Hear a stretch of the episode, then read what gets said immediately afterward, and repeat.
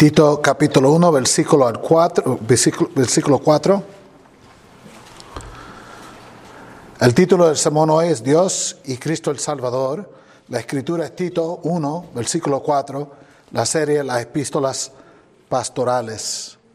Cuando lo tengan, si se pueden poner una vez más de pie, si tienen la habilidad, a reverencia a la palabra de Dios, si es posible, lo hagan por favor. Una lectura bien rápida para hoy, solo un versículo a Tito, verdadero hijo en la común fe, gracia y paz de parte de Dios el Padre y de Cristo Jesús, nuestro Salvador. Padre, te damos gracias por la palabra que acabamos de leer, un versículo chico pero contenido de tanta doctrina sana. Abre nuestros ojos a las grandes maravillas que contiene. Este es meramente el saludo de Pablo y Pablo ya está enseñando grandes verdades verdades que necesitamos como pueblo.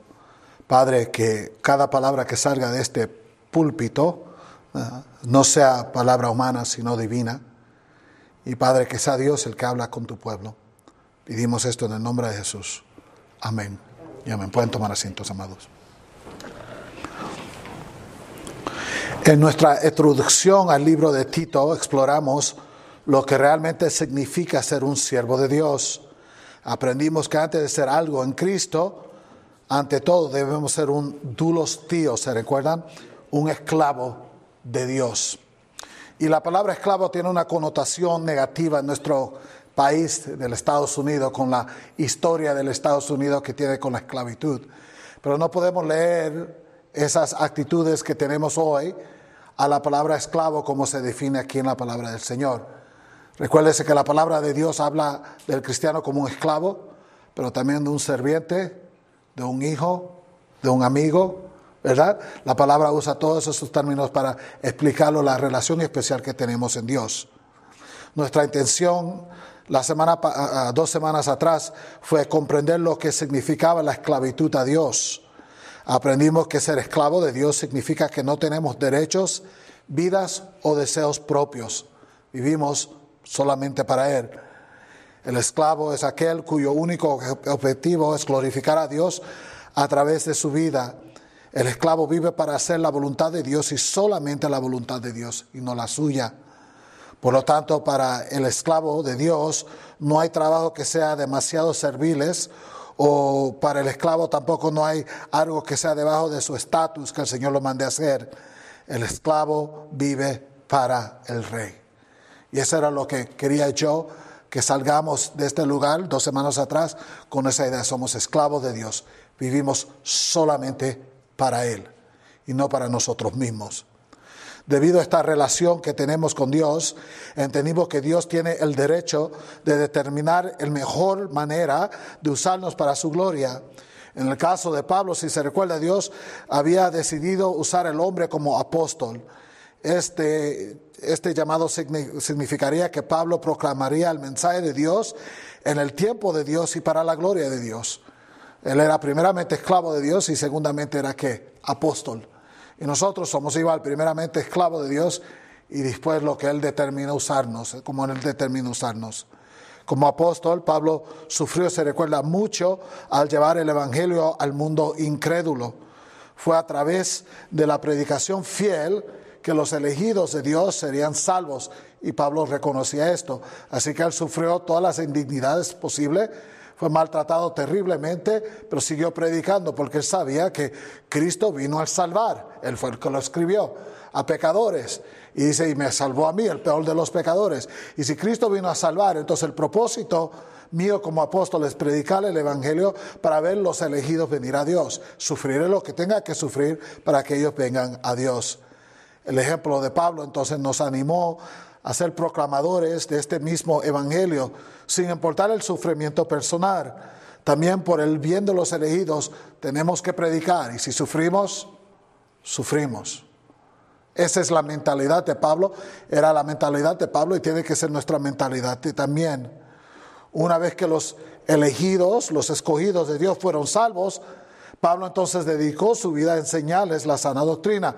En otras palabras, Pablo se dedicó a predicar para que los elegidos, los escogidos de Dios, vinieran a Dios, mediante la palabra. La fe viene por oír, oír la palabra del Señor.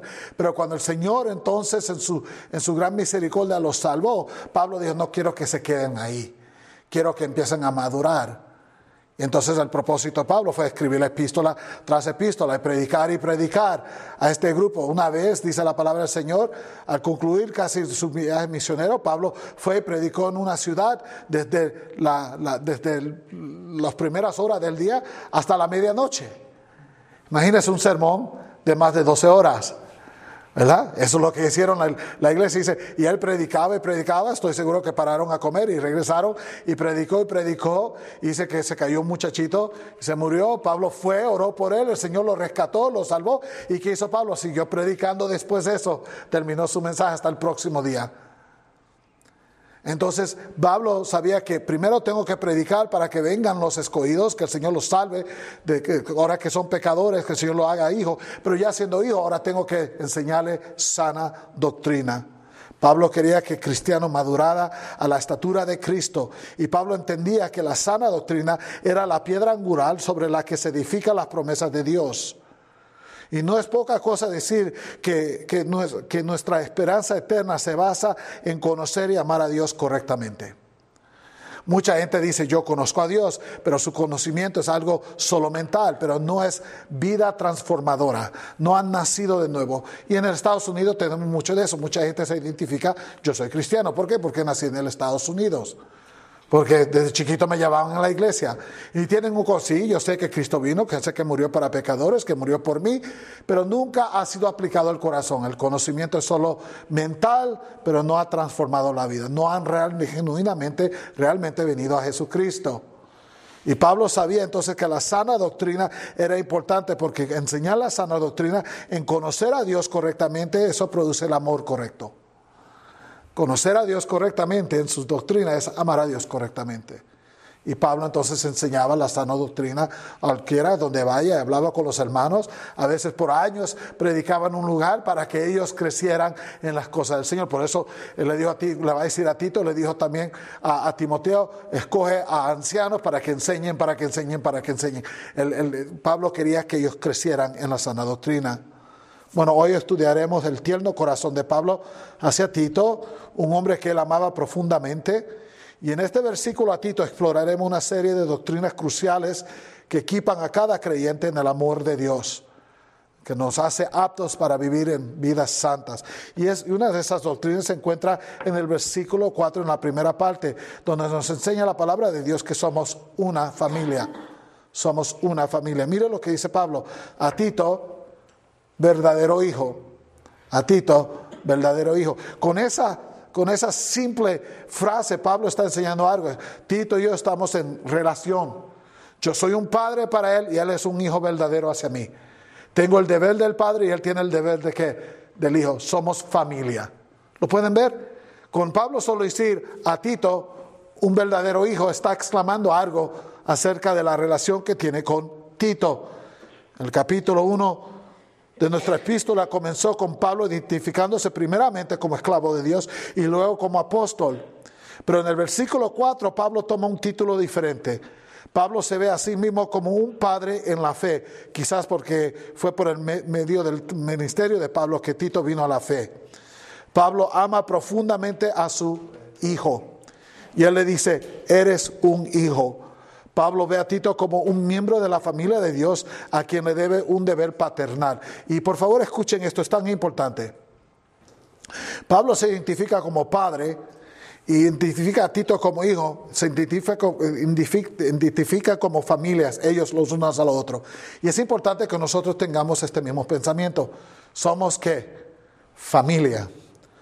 Y no es algo decir que somos familias con la boca y no practicarlo con la, con la vida, sino es el pensar correctamente que somos familia. Pablo veía a Tito como un miembro de la familia de Dios.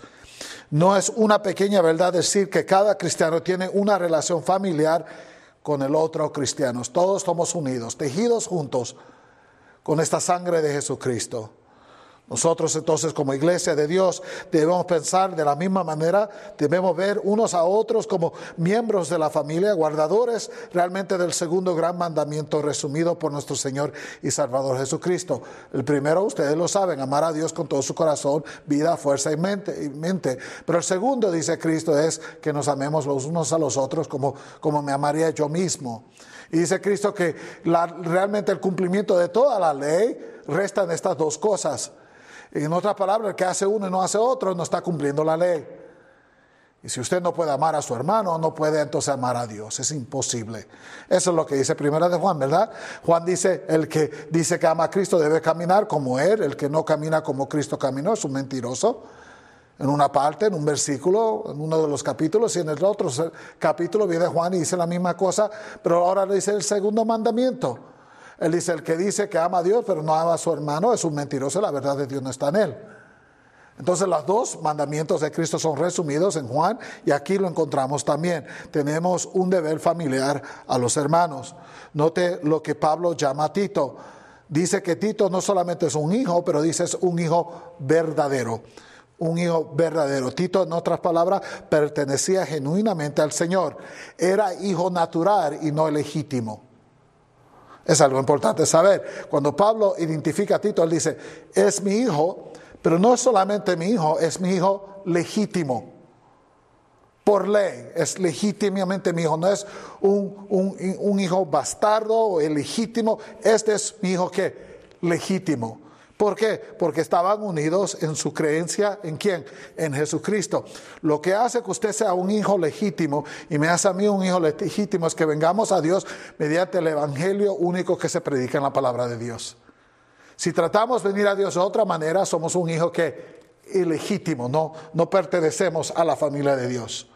Pero si venimos a través del evangelio, somos hijos que legítimos. Y eso es lo que Pablo está indicando aquí, que, que Tito era legítimo porque él había venido a Dios mediante el único evangelio que se predicaba en la palabra de Dios. Amados, es tan importante que nosotros, nosotros, realmente reconozcamos el Evangelio y creamos en él, que, pero, pero, que prediquemos el único Evangelio que puede salvar a los pecadores y hacerlo hijos legítimos. Hay muchos cultos y muchas religiones que predican un Evangelio que no es Evangelio, se llaman hermanos, pero son qué? Ilegítimos. Solo la persona que viene mediante Jesucristo puede llamarse un hijo legítimo. Mire lo que dice la palabra del Señor. Es esto, esta, esta verdad nos enseña la palabra de Dios que se puede aplicar a cualquier persona que esté honestamente en Dios a través del único evangelio. Quiere decir, usted y yo ahora podemos estar unidos a la verdadera fe y ser hijos legítimos porque hemos creído en el único evangelio. Juan 1.12 dice lo segundo pero a todos a los que le recibieron. Y aquí tenemos que tener un cuidado, porque hemos nosotros definido esto de recibir a Cristo de una manera que no es bíblica. Si usted levanta la mano y quiere aceptar a Cristo exactamente donde está, levante la mano, voy a orar, usted repita tras mí y cuando terminemos esa oración, la oración del pecador, usted ora mágicamente, usted es que un cristiano. Eso no se encuentra en ninguna parte de la palabra de Dios. Los desafíos, los retos que usted encuentre, este, la oración del pecador en la palabra de Dios, no la va a encontrar. Eso de levantar la mano y pasar hacia adelante, la música está tocando un poquito bajo y las luces se bajan para que uno tengamos el ambiente bueno para venir a Cristo, eso no se encuentra en ninguna parte de la palabra del Señor. Entonces, ¿qué significa cuando dice, pero a todos los que recibieron? Recibir la verdad de quién es Cristo, mirarse como un pecador, saber que hemos cometido fraude, que hemos cometido pecado, transgresión contra Dios, que somos merecedor de la ira de Dios, correr hacia Cristo y pedirle a Dios que nos perdone mediante lo que Cristo ha hecho por nosotros. Recibir lo que Cristo ha hecho, recibir que Él murió por nosotros en la cruz y recibir que Él es Dios, que Él es nuestro Señor y que también es el Salvador, recibir a Cristo. ¿Pueden ver la diferencia? No es una oración mágica, sino recibir la persona y el trabajo de Cristo.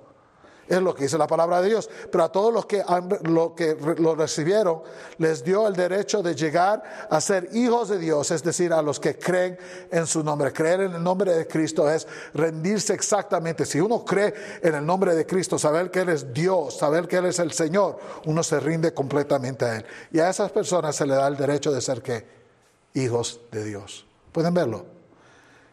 Hijos legítimos legítimos. Es lo que estamos considerando. Entonces el pensamiento aquí es que Pablo y Tito estaban relacionados entre sí por la vida, muerte, resurrección, ascensión y glorificación de nuestro Señor y Salvador. El Evangelio hacía que Tito y Pablo fueran parte de la familia. Pablo un hermano, Tito un hermano, todos bajo un mismo Dios, porque el Evangelio nos adopta. El Evangelio nos trae en relación a Dios. Dios nos adopta por medio del Evangelio y nos hace que hijos. Y eso es donde empieza la relación. Es por eso que yo tengo tres términos para hablar con ustedes. Lo, le llamo hermano, le llamo hermana o le llamo amados. Sé que lo han notado. Yo siempre o son amados o son hermanos o son hermanas. Muy pocas veces uso su nombre formal. Y usted me preguntaría, ¿pero por qué? Porque siempre llamándole amado hermano o hermana, me estoy recordando algo, que usted es amado por Dios, amados, o que usted es mi hermano o mi hermana a quien yo le debo un deber. Y también le estoy recordando a usted, que es amado por Dios y yo también soy amado por Dios y que usted también me debe un deber a mí. Por eso usamos esos términos, ¿verdad? Amados, hermano, hermana. Y usted me oyen decir amados, amados, amados muchas veces. Es porque le estoy recordando algo. Estamos en familia. Vivimos en familia. Son amados por Dios y porque son amados por Dios son amados por mí. Porque yo amo a quien Dios ama. Amén. Y usted tiene que hacer lo mismo. pensamiento aquí entonces que Pablo y Tito estaban relacionados. Oh, amados, oro para que vean la importancia de esta realidad. Debemos vernos a nosotros mismos como la única familia verdadera descrita en las escrituras, la familia de Dios. Y esto se amplifica más cuando consideramos otra vez a Cristo. Y sé que me han oído, eh, ha escuchado ah, varias veces decir lo mismo, pero es tan importante, tan revolucionante esta idea que cuando Cristo estaba predicándola a un grupo y vienen eh, aquellos hombres y dicen, mira, tu madre, tus hermanos y tu familia están afuera, todos en ese grupo pensaban que Cristo iba a poner un alto a su enseñanza, levantarse, irse afuera, porque ahí estaba su verdadera familia su familia de en sangre. Y, cuando Cristo no se levantó, la gente se quedó atónita. Mira, tu madre, tu familia está afuera, tu verdadera familia, tu familia en sangre. ¿Y qué dice Cristo? Yo me quedo aquí. ¿Quién es mi familia? ¿Quién es realmente mi familia? Aquellos que hacen la voluntad de mi Padre. Ustedes que están escuchando la palabra de Dios. Recuérdese que en ese tiempo sus hermanos aún no creían en Él dice la palabra. Iban a creer después de su resurrección, pero hace tiempo hasta sus propios hermanos no crean en Él. Entonces Él dice, ellos no son mi familia, no están en la fe, pero ustedes que están en la fe son mi familia. Y si Cristo puede decir esto, ¿qué nos enseña a nosotros acerca de que realmente es familia en Dios? Debemos entender que como miembros de la familia tenemos un deber increíble entre nosotros. Este deber implica amor, devoción y sacrificio en otras palabras, debemos amarnos unos a otros como Cristo Jesús nos amó. De tal manera igual, si es posible, y si es posible por el poder del Espíritu Santo. Bueno, un ejemplo piadoso de este amor, como hemos estado hablando, es el amor de Pablo y Tito.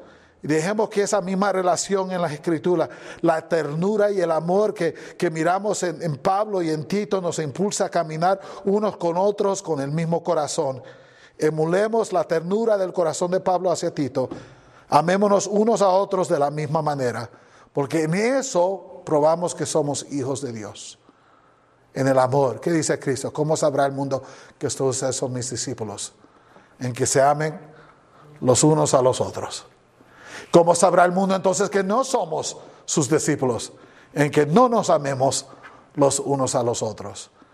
Entonces, aquí miramos en esta relación de Pablo ese amor que él tenía hacia Tito. Él lo consideraba un miembro de la familia de Dios y como hijo lo quería ayudar. Es algo hermoso. Bueno, la primera parte del versículo entonces nos enseña que somos una familia, pero mira la segunda parte del versículo. La segunda parte del versículo nos, enseña que somos una fe, una fe. ¿Por qué somos una familia? Porque tenemos la misma que fe en Dios. Mire lo que dice, en la fe común o en la común fe. En primer lugar, la palabra fe aquí se usa ah, en el sentido subjetivo para hablar sobre el conocimiento de Dios, sus promesas reveladas en el Evangelio. Tito entonces tenía una confianza sincera en Dios y en el amor redentor de Dios centrado en Cristo Jesús. Por tanto, ambos Tito y Pablo eran hijos adoptivos de Dios porque tenían esa misma fe. Esa misma fe. Cuando Pablo dice que Tito es un hijo ah, legítimo y dice que tiene la fe común, él está diciendo, tú crees lo que yo creo. Tú creo lo que yo creo, lo que nosotros creemos, lo que tenemos que creer para ser parte de la familia de Dios. Y por los últimos dos mil años ese mismo evangelio ha sido predicado. Y usted tiene esa fe en común con Pablo. Es algo increíble considerar. Que usted cree lo mismo que Pablo creyó. Que Dios le ha abierto los ojos a usted para creer lo mismo que ha creído quien? Pablo y Pedro y Juan y Tito y Timoteo y estos grandes hombres en la palabra de Dios, ustedes tienen la misma fe. Ellos no tienen una fe diferente que usted, ustedes tienen la misma fe, tienen la fe que común. ¿Y qué es esta fe? El Evangelio de Jesucristo había salvado a Tito y el Evangelio era este. Tito había llegado a verse a sí mismo como quien era, un pecador que merecía la ira de Dios. También había llegado a ver a Jesús por quien Jesús era el sacrificio de Dios en nombre de la humanidad pecadora. Tito había puesto toda su confianza en la obra expiatoria de Jesucristo como sustituto de Dios. Tito vio a Jesús sufriendo la ira por el pecado que se debía realmente a la humanidad. Había creído Tito que Cristo pagó su deuda y que la justicia de Cristo ahora estaba imputada en su propia vida. Sabía que un día se presentaría ante Dios como un hombre perdonado bajo la perfecta obediencia de Cristo, lo que hace posible que seamos bienvenidos al descanso eterno. Ese es el Evangelio, ¿verdad? Somos pecadores. Cristo va a la cruz y no lo merece cumpliendo la ley. El Padre lo castiga a él. Y, y por castigarlo a él, la, la, perfección de Cristo es puesta en nuestra cuenta. El Padre ahora nos puede perdonar y nos, y nos hace hijos adoptivos y somos invitados a entrar al reino con Cristo Jesús. Eso es lo que había creído Cristo. Y haga la pregunta ahora, hago la pregunta ahora, ¿cuántos de ustedes han creído lo mismo? Es fe común. ¿Vio? Es lo que salva, es esta fe. Es por eso que quiero llamar su atención sobre la descripción de la fe, no solamente como fe, pero sino una fe en común. Lo que Tito profesaba en ese entonces es lo que todos los verdaderos cristianos profesan hoy. Existe una sola fe por la cual cualquier hombre pueda ser salvo. Una sola fe. Los testigos de Jehová están mal, los mormones están mal, otras religiones y cultos están ¿qué? Mal, hay solo un camino, hay solo una verdadera camino a Dios y es quién? Es Jesucristo, el único. Y es lo que creía Tito, no es solamente mental, sino lo había transformado su vida y es lo que si Dios quiere ha creído usted también y ha transformado su vida. Pablo afirma que todos los cristianos están profundamente unidos en su fe a Jesucristo. Estamos unidos el uno al otro por nuestra fe en común. Yo vengo, a, yo vengo a Dios mediante Cristo, usted viene a Dios mediante Cristo y eso nos liga juntos, porque todos estamos lavados en la misma sangre. ¿La sangre de quién? De Jesús. Es por eso que Efesios 4, 4 al 6 dice lo siguiente, hay un solo cuerpo y un solo espíritu, así como también ustedes fueron llamados en una misma, una sola esperanza de su vocación, un solo Señor, una sola fe, un solo bautismo, un solo Dios y Padre de todos, que está sobre todos, por todos y en todos. Uno, uno, una fe. ¿Lo pueden oír, amados? ¿A eso la qué?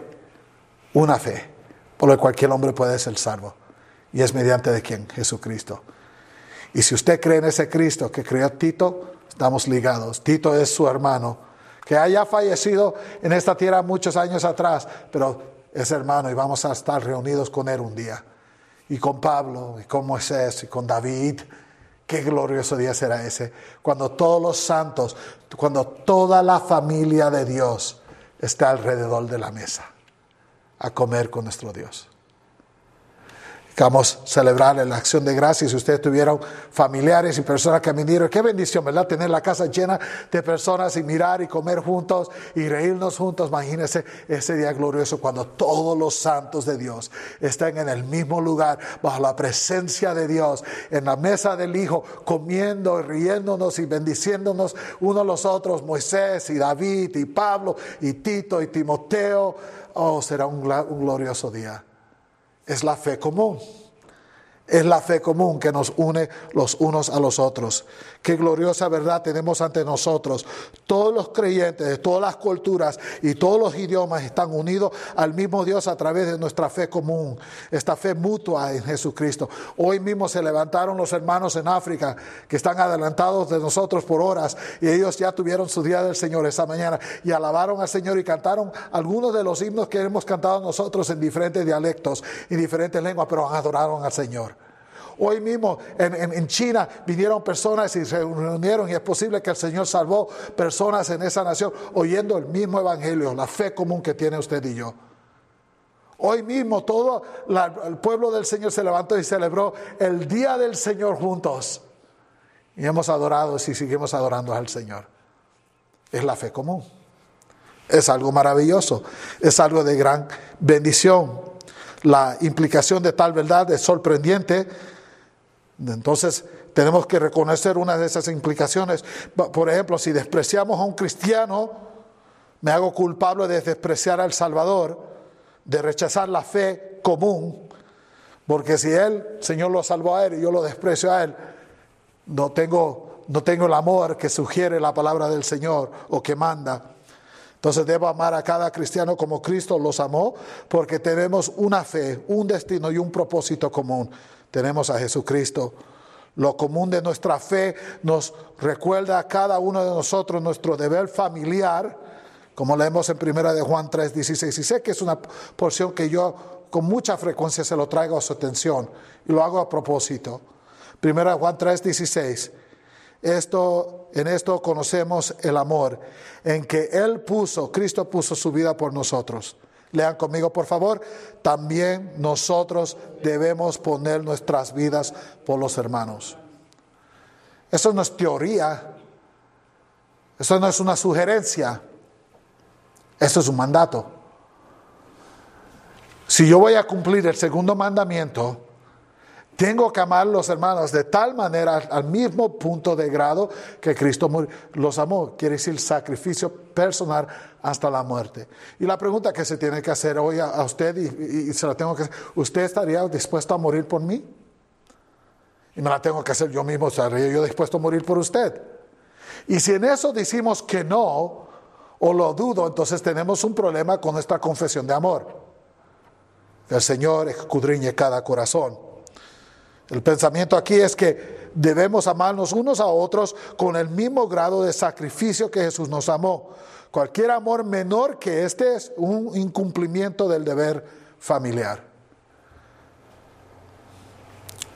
Cuando leo 1 Juan 3:16 me siento muy pequeño.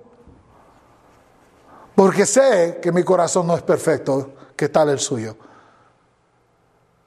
He amado yo a todos los cristianos que el Señor ha traído a mi vida con un amor tan sacrificante que estaría yo dispuesto a morir por ellos. ¿Lo ha hecho usted? Y si decimos sí, pero eso realmente no es requisito, ¿qué estamos haciendo con esta palabra? La estamos rompiendo y tirando atrás nuestra espalda, porque aquí dice que tal como Cristo nos amó, nosotros tenemos que amarnos unos a los otros. No hay, no hay cupo para nosotros tener otra interpretación. Es muy claro lo que está diciendo este pasaje, ¿verdad que sí? Muy claro. Bueno, tenemos, somos una sola que familia y tenemos una fe que en común. Somos una familia y tenemos una fe en común. Y como una familia, con una fe común, tenemos solamente a un Dios que nos da gracia y paz. Solo Dios puede darnos gracia y paz. Mire lo que dice la, la, palabra del Señor. Gracia y paz a ustedes, ¿verdad? ¿Qué quiere decir la Biblia con gracia y paz? Bueno, la gracia es el favor inmerecido de Dios que obra en el corazón de su Hijo. Y aquí es tan fácil para el cristiano, de tanto que hablamos de la palabra gracia, perder el sentido de qué grande es el concepto de la gracia de Dios. Se hace común hablar de gracia. Pero ¿qué decimos nosotros? La gracia es que el favor inmerecido. ¿Qué significa inmerecido? Que usted no lo merece en ninguna parte, que no hay nada en usted que merece lo que Dios ha hecho por usted. Cristo morir en la cruz no es merecido por usted y por yo tampoco. Es inmerecido, no, no hay nada en nosotros, no hay capacidad o habilidad en nosotros, no hay algo bueno, algo que el Señor pueda mirar, que diga, tú te mereces esta dádiva, este regalo de gracia. Entonces hace la gracia que viene del Señor algo increíblemente grande porque el Señor la da gratuitamente a la persona que no la merece en ninguna parte. La gracia, amados, es inmerecida. Nosotros merecemos muerte y no gracia. Muerte y no vida eterna es inmerecida. Eso hace la gracia tan increíblemente grande que no la merezcamos en ninguna manera y que Dios aún la da es algo que realmente pasa del entendimiento humano. ¿Cómo es que Dios puede amar a personas inmerecidas como usted y yo y darnos algo que realmente un tesoro, el tesoro más grande que se puede dar? Él da a su Hijo para que muera para personas que son qué? Inmerecidas. Considere lo que significa que la gracia es inmerecida. Quiere decir que lo que Dios le debe dar a usted, lo que no dar, sino lo que nosotros hemos trabajado y labrado para obtener, es la muerte eterna. Y Dios nos da algo completamente diferente, inmerecido. Y si podemos decir, mira, yo sé que el hermano está inmerecido, yo sé que estoy inmerecido, pero ¿qué tal toda la humanidad? ¿Qué tal si ponemos toda la humanidad? Ciertamente si ponemos todo ahí vamos a merecer algo no merecemos nada. Está bien, mire, estuviera bien que Dios hubiera dicho, toda la humanidad va al infierno y no va a salvar a nadie. Estuviera más que bien, estuviera correcto, perfecto y santo que Dios hubiera dicho, ¿sabes qué? Yo no sacrificaré a mi hijo por ustedes. Ustedes son qué? Inmerecidos. Ofensa, pecado, transgresión. Yo no daré mi hijo por ustedes por ninguno en este mundo. Dios hubiera continuado siendo santo y perfecto. Él no tenía que dar a Cristo para ser santo, era santo y decidió dar a Cristo. La diferencia es algo increíble.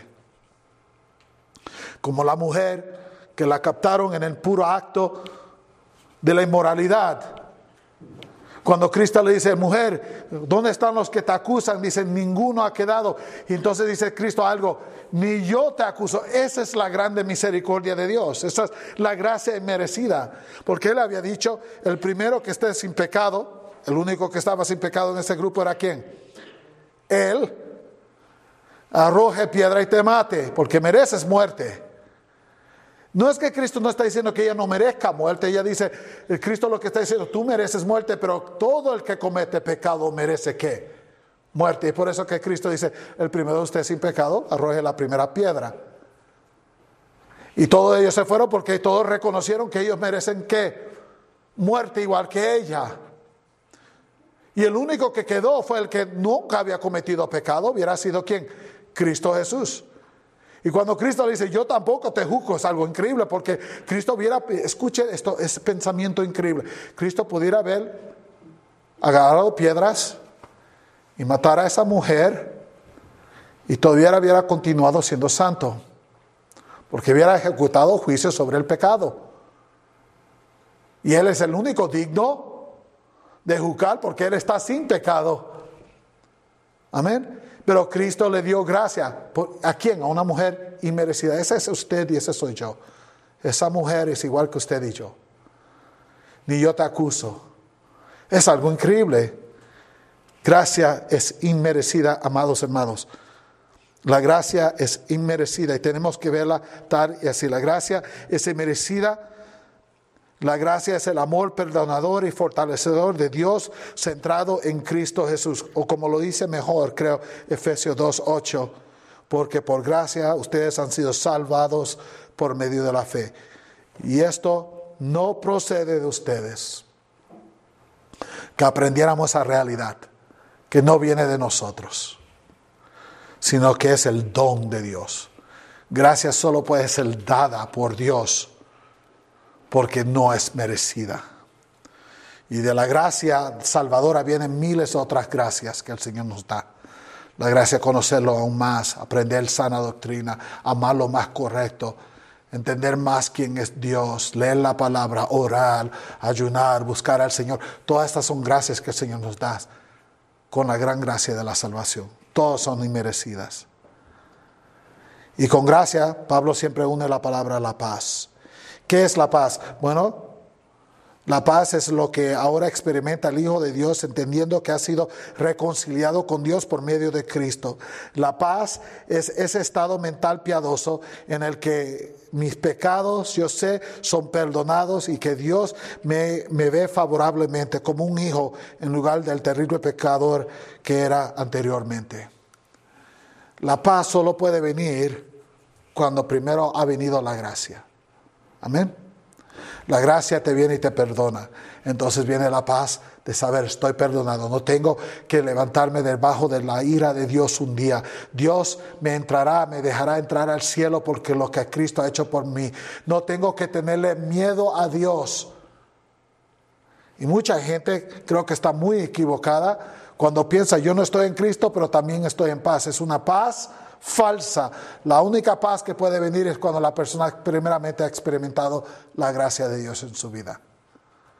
Sin la gracia no puede haber paz. Sin el perdón de pecado solo queda ira.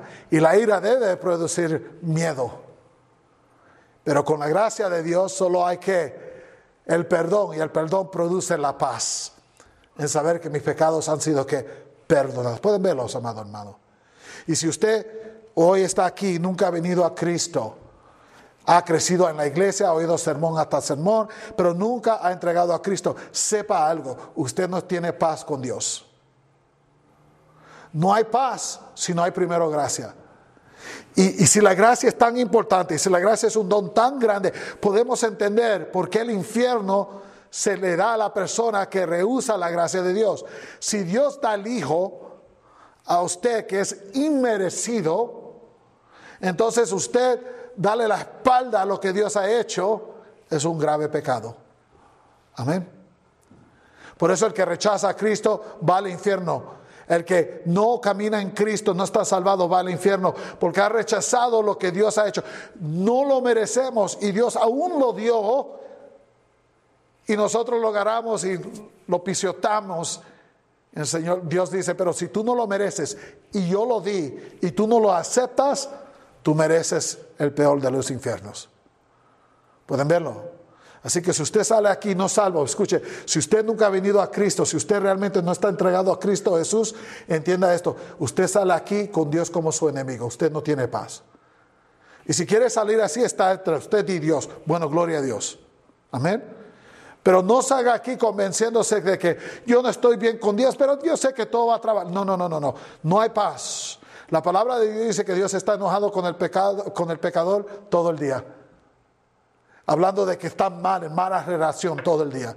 No hay paz. Y como dice el famoso predicador Jonathan Edwards en su sermón, el pecador en las manos de un Dios enojado, él dice algo, es como el pecador está caminando sobre una tela de araña suspendida sobre el infierno. A cualquier momento se puede cortar esa tela de araña y va a caer a la boca abierta para ser recibido por el infierno.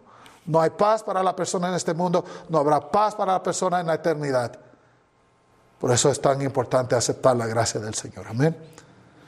Amados, la gracia del Señor es solamente, la paz del Señor es solamente para los que el Señor ha salvado. Romanos 5.1, escuche hablando de la paz específicamente para los cristianos. Por tanto, habiendo sido justificados por la fe, ¿a quién está hablando Pablo? Con los que son que han aceptado la gracia del Señor. ¿Lo pueden ver? Porque son justificados por la fe. Tenemos paz para con Dios por medio de nuestro Señor Jesucristo. Paz solo para los que están en Cristo, nuestro Señor Jesucristo. Tenemos paz solamente en Cristo porque estamos justificados en Cristo. La paz es solamente para el creyente. Encontré una cita tan bonita, escuche esto. La gracia es la fuente de la salvación y la gracia es la fuente de la fidelidad en nuestras vidas. Pero la paz es la corriente que fluye de esa fuente. La, la gracia es la fuente y la paz fluye de esa gracia a nuestras vidas. Amén. Qué cosa más hermosa. Qué cosa más hermosa. Estas misericordias gemelas, entonces, como le hemos dicho, solo son para los cristianos. Romanos 1 a 7 dice, a todos los amados de Dios que están en Roma, llamado a ser santos, gracia y paz a ustedes. ¿A quién le bendice Él? ¿A quién le da la gracia y paz? A todos quién? Los amados. ¿Lo pueden ver? A los amados de Dios que están en Roma, a los que son llamados a ser santos, a ese grupo específico, gracia y paz a ustedes de parte de Dios nuestro Padre y del Señor Jesucristo. ¿Lo pueden ver? Gracia y paz de Dios el Padre y del Hijo vienen solamente a los amados, a los justificados, a los santos de Dios. Las bendiciones de la gracia entonces y la paz tienen su origen en Dios Padre y han sido meritadas para el creyente por Cristo Jesús. Y aquí quiero que escuchen bien claramente. La gracia es inmerecida por nosotros. No la merecemos. Pero la gracia ha sido meritada por Cristo. Él sí puede morir y él puede obtener gracia por su obediencia. Él, él, él cumple con la ley completamente. Y como Él cumplió por la ley, la gracia a Él, es la gracia a Él se le tiene que dar, se le tiene que dar, es, es merecida por Él. Y Él la agarra merecida y Él se la da a los inmerecidos. Así es que usted es salvo y yo también soy salvo. Es algo realmente hermoso. Dios el Padre y Jesús el Hijo son la única fuente de gracia y paz. Como sabemos, bueno, sabemos que Dios el Padre ha determinado que seamos objetos de gracia desde la eternidad pasada y Jesús vino en tiempo para que esa misma gracia fluya a través de su sacrificio. Dios desde Dios, a estos le voy a dar gracia en el tiempo pasado, Cristo entró en el tiempo y hace esa posibilidad, esa realidad. Dios el Padre envía al Hijo para que podamos estar en paz con Él. Jesús el Hijo de Dios viene a apaciguar la ira que el pecado merece. Mediante la sustitución de Cristo en la cruz podemos estar en paz con Dios. Dios quiere estar en paz con el hombre, pero hay el pecado entre nosotros. Cristo viene y sufre la, la, deuda del pecado, entonces para que fluya la paz de Dios. Es algo hermoso en la palabra de Dios. Bueno, si hay solo una familia, hay solo una fe, hay solo un Dios que da gracia y paz, hay solo una fuente de la salvación, Dios el Padre y Cristo Jesús, nuestro Salvador. Bueno, los saludos que abren las epístolas de Pablo, por lo regular, unen a Dios el Padre y a Jesucristo juntos. Dios el Padre, Jesús el Hijo, son vistos aquí como el Salvador de los elegidos de Dios. Y es posible que usted diga, pero yo creía que Cristo era el Salvador. ¿Cómo es que Dios se le llama Salvador? Recuerde que en el Viejo Testamento Dios frecuentemente era llamado el Salvador. Él sacó a su pueblo de la esclavitud de Egipto y los libró de todos sus enemigos. Pero en el Nuevo Testamento algo hace Cristo tan, algo hace Dios el Padre tan increíble. Él manda al Hijo para salvarnos. El propósito, el plan de Dios era salvarnos, así que Él manda a quién? A Cristo para salvarnos. Escucha lo que vamos a decir aquí, que creo que es muy importante. Cristo, dice, en Cristo la actividad de Dios como Salvador se logró a través de la obra sacrificial del Mesías, liberando a nosotros del pecado. En otras palabras, escuche, Dios Padre nos salva a través de Jesucristo el Salvador. Dios el Padre nos salva a través de Jesucristo el que el Salvador. Ojalá que eso tenga mucho sentido en su corazón. El plan de la salvación era de Dios. Como sabemos, compartir el título de Salvador une al Padre y al Hijo en el plan de la salvación. Con Dios como la fuente o el creador del plan de la salvación, por eso es Salvador. Cristo como el medio por el cual se ejecuta el plan de la salvación, por eso Cristo es el Salvador, y el Santo Espíritu es el medio por el cual se aplica la salvación. Él es el Salvador. Dios el Padre, Dios el Hijo, Dios el Espíritu Santo, el Dios Trino es el Dios que salva. Gloria a Dios por ello. El plan es de Dios, el plan es cumplido en el Hijo y el sacrificio es aplicado por el Espíritu Santo. ¿Quién nos salvó? Dios. El Dios Trino nos salva. Amén. En el primer advinimiento de Cristo, la salvación de Dios, Jesús entró en la vida humana como única posibilidad de traer vida. En Cristo la vida es posible. Cuando Cristo primero vino, su primera venida, todo apuntó, mira, Él vino y ahora la vida es posible solamente en Él. Yo soy el camino, la verdad y la vida. Nadie viene al Padre si no es por mí. Amén. Solo un camino. Dios solo hizo un camino y lo hizo a través de su, Hijo Jesucristo. Así que la primera avivamiento de Cristo apunta a quién? A Cristo. En Él la vida es que posible. Gloria a Dios.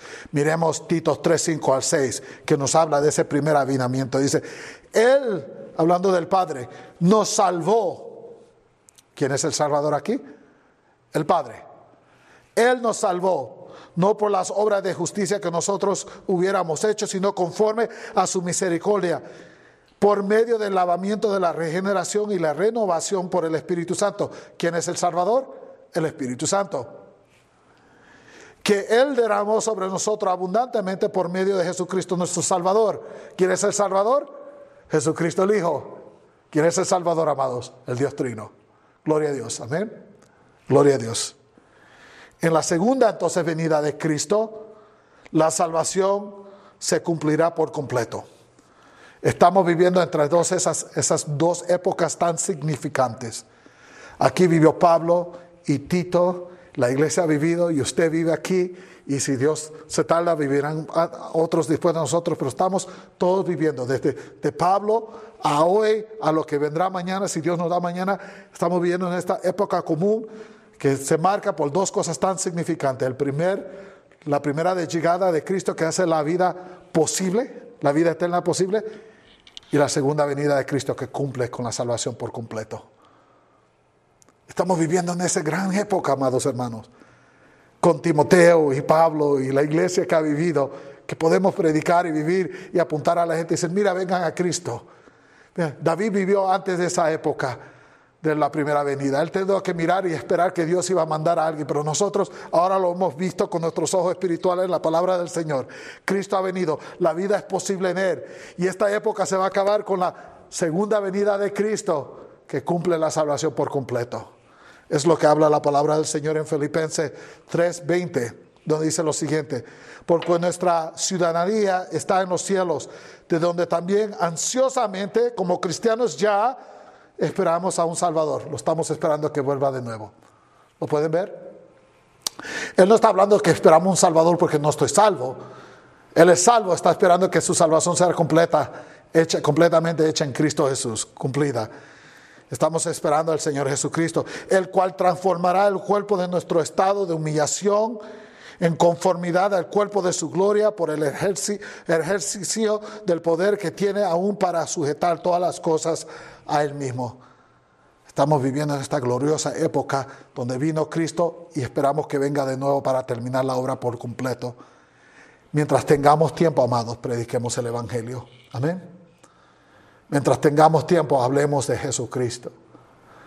Mientras tengamos tiempo, digámosle al mundo, hay una fe común que si tú vienes a Cristo y aceptas lo que dice la palabra, tú te, haces mi hermano o mi hermana, te debe un deber y, y, estamos limpiados por la misma sangre de Jesucristo. Hay una fe común que tenemos que predicar durante esta gloriosa ventana que tenemos abierta.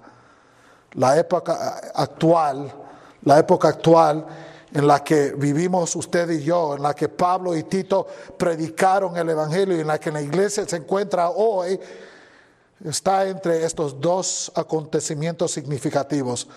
La primera venida que introduce la nueva vida y la segunda venida que promete la consumación de todas las cosas.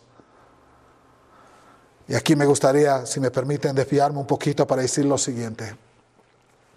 No podemos dejar de notar que en nombrar a Dios al Padre y Dios al Hijo como con el mismo título exacto de Salvador, Pablo expresa el punto de vista más elevado de Cristo. Nosotros sabemos quién es Dios el Padre, ¿verdad? Lo vemos por todo el largo del Viejo Testamento. Y ganamos un vistazo aquí y acá de Cristo y el trabajo redentor, pero no como lo miramos en el Nuevo Testamento, tan plenamente. El misterio es revelado, como dice la palabra del Señor en el Nuevo Testamento. Nosotros miramos al Dios al Padre y su trabajo. Cuando viene Pablo y él dice Dios el Padre y Cristo el Hijo, ambos son el Salvador, está elevando a Cristo a una posición más alta que puede elevarlo. ¿Lo pueden ver? Él está diciendo, están en el mismo nivel. ¿Cuál hombre puede estar al nivel de con Dios, el Padre? Ninguno. Pero el Dios hombre sí puede ser elevado de esa manera, ¿verdad? A ese punto tan alto. Por favor, entiendan lo que Pablo está haciendo aquí. La alta cristología de Pablo es el modelo bíblico. Es lo que hablamos cristología. ¿Qué piensa usted de Cristo? Pablo pensaba, elevó a Cristo al mismo punto del Padre, lo más alto que él podía elevarlo. Y en elevarlo así, él enseña la más alta cristología que realmente enseña toda la palabra del Señor. En el principio era el verbo y el verbo era con Dios y el verbo era Dios. ¿Verdad? Lo vemos, elevación de Cristo con Dios. El ver, ah, Diciendo Cristo es Dios el Hijo. Lo eleva a ese punto, la cristología más alta que pueda haber. Tenemos que tener usted dicho. Podemos ver aquí la cristología tan grande de Pablo. Jesús es visto al mismo nivel que el Padre como Dios el Hijo. Y al nombrar al Padre y al Hijo como Salvador, Pablo le recuerda a los cristianos que están viviendo en esa época y a usted y a mí también que hay solo un gobierno soberano y es el gobierno soberano de Dios. Ningún hombre puede sustituir a Dios. ¿Por qué es esto tan importante? por la situación política religiosa a la que se enfrentaba la antigua iglesia en el imperio romano cuando Pablo escribió esta carta. ¿Dónde está Pablo? En la cárcel. ¿Cuál es su crimen? Predicar que hay un Salvador. Y predicar que ese Salvador era quién? Jesucristo. Y no el rey romano. Históricamente el emperador de Roma había tomado a este tiempo el título de Salvador del pueblo para sí mismo. Salvador y Dios. Y la gente tenía que hincarse y repetir que César era Dios y Salvador de ellos. ¿Y que no podía ser el cristiano? Negar a Cristo y, y elevar a un hombre. La cristología, lo que usted piense de Cristo, determina si usted va a caminar en idolatría o santificación. Si usted tiene una cristología elevada, alta, lo más alto posible, no puede adorar a ninguna otra cosa más que a Cristo. Amén. Porque solo Él está al nivel de Dios. No hay otra, no hay otra cosa o persona para elevar. Su cristología es tan, tan alta. Y eso es lo que Pablo nos está enseñando aquí. Mire, a declarar a Cristo como el único Salvador, Pablo dirige un golpe a la afirmación del emperador. Pablo le está diciendo a los cristianos, no se atrevan a doblar rodilla a ese hombre. No se atrevan a decir que Él es un Salvador o el Salvador. No se atrevan a admitir que Él es un Dios. Adórenlo solamente a Él. Porque el que adora esas cosas es un idólatra. Eso es lo que está diciendo Pablo.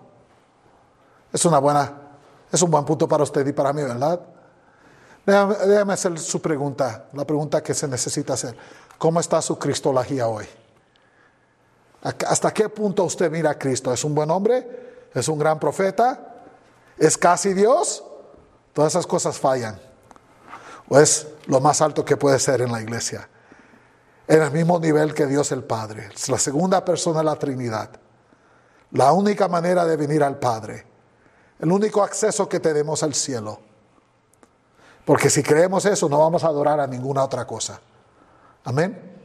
Nunca nos atreveríamos. ¿Cómo vamos? Solo hay uno. Lo demás sería idolatría. Amados, Pablo afirma enfáticamente que solo Cristo es el Salvador. Presta atención a la advertencia del apóstol a Tito y a la iglesia y a la iglesia que iba por venir. Pablo dice, no mires a nadie más. Ninguna otra fuente hay para el cristiano. Solo Jesús es el camino. Solo Jesús es la verdad. Solo Jesús es la vida. No podemos acercarnos a Dios como único lo podemos hacer es a través de Él y solamente Él. Cristo el Salvador. Amén. Pongamos nuestros ojos a Él. O como dice el viejo himno, que lo encontré traducido en español, dice, mi esperanza está solamente en Jesús y su justicia por la cruz. No existe obra que observar, mas solamente en Él confiar. En Jesucristo, rico don, la roca de mi salvación, la roca de mi salvación. No sé si usted lo ha oído de esa manera, pero así lo encontré y fue de gran bendición porque tiene el mismo significativo que tiene en inglés. Solo Cristo. No hay otro don. Solo su justicia. No existe obra que yo pueda observar. Solo tengo que confiar en lo que Cristo ha hecho. Y cierro con estas palabras. El que construye un castillo hermoso sobre la arena que se hunde, enseña que es tonto. Porque el castillo es posible que dure un año o dos, se vea bien bonito, pero al final va a ser ruina. La arena no soporta una buena fundación. Pero el hombre que construye una casita chica, no sea castillo, pero una casita chica, en la piedra, en la fundación que es piedra, ese hombre es sabio. Porque cuando vengan las tormentas de esta vida, su casa estará siempre en pie, nunca se tumbará. El que construye en Cristo es sabio. Si usted sale de este lugar diciendo todavía no estoy en Cristo, no soy salvo, no llegaré a Él, enseña que espiritualmente está tonto, no, no tengo otra palabra para decir. Y recuerde que si usted sale de aquí sin Cristo, salga con el entendimiento que he escogido a ser Dios mi enemigo. Para mí no hay paz. Y no habrá paz mientras esté en esta condición. Y si quiere aceptar las consecuencias de esa decisión, allá usted con Dios. Pero no salga con otro pensamiento que algo va a trabajar y funcionar para bien. No, no, no. El hombre que no está en Cristo es enemigo de Dios. Como, como Cristo lo dijo, ¿estás conmigo o contra mí? Las dos opciones que hay para usted y su vida. Que el Señor ilumine el corazón, que siempre hagamos de Dios nuestro amigo, teniendo paz, aceptando la gracia de la dádiva del don de Jesucristo Salvador. Amén. Oremos. Padre, te damos gracias por tu palabra tan bendita y perfecta.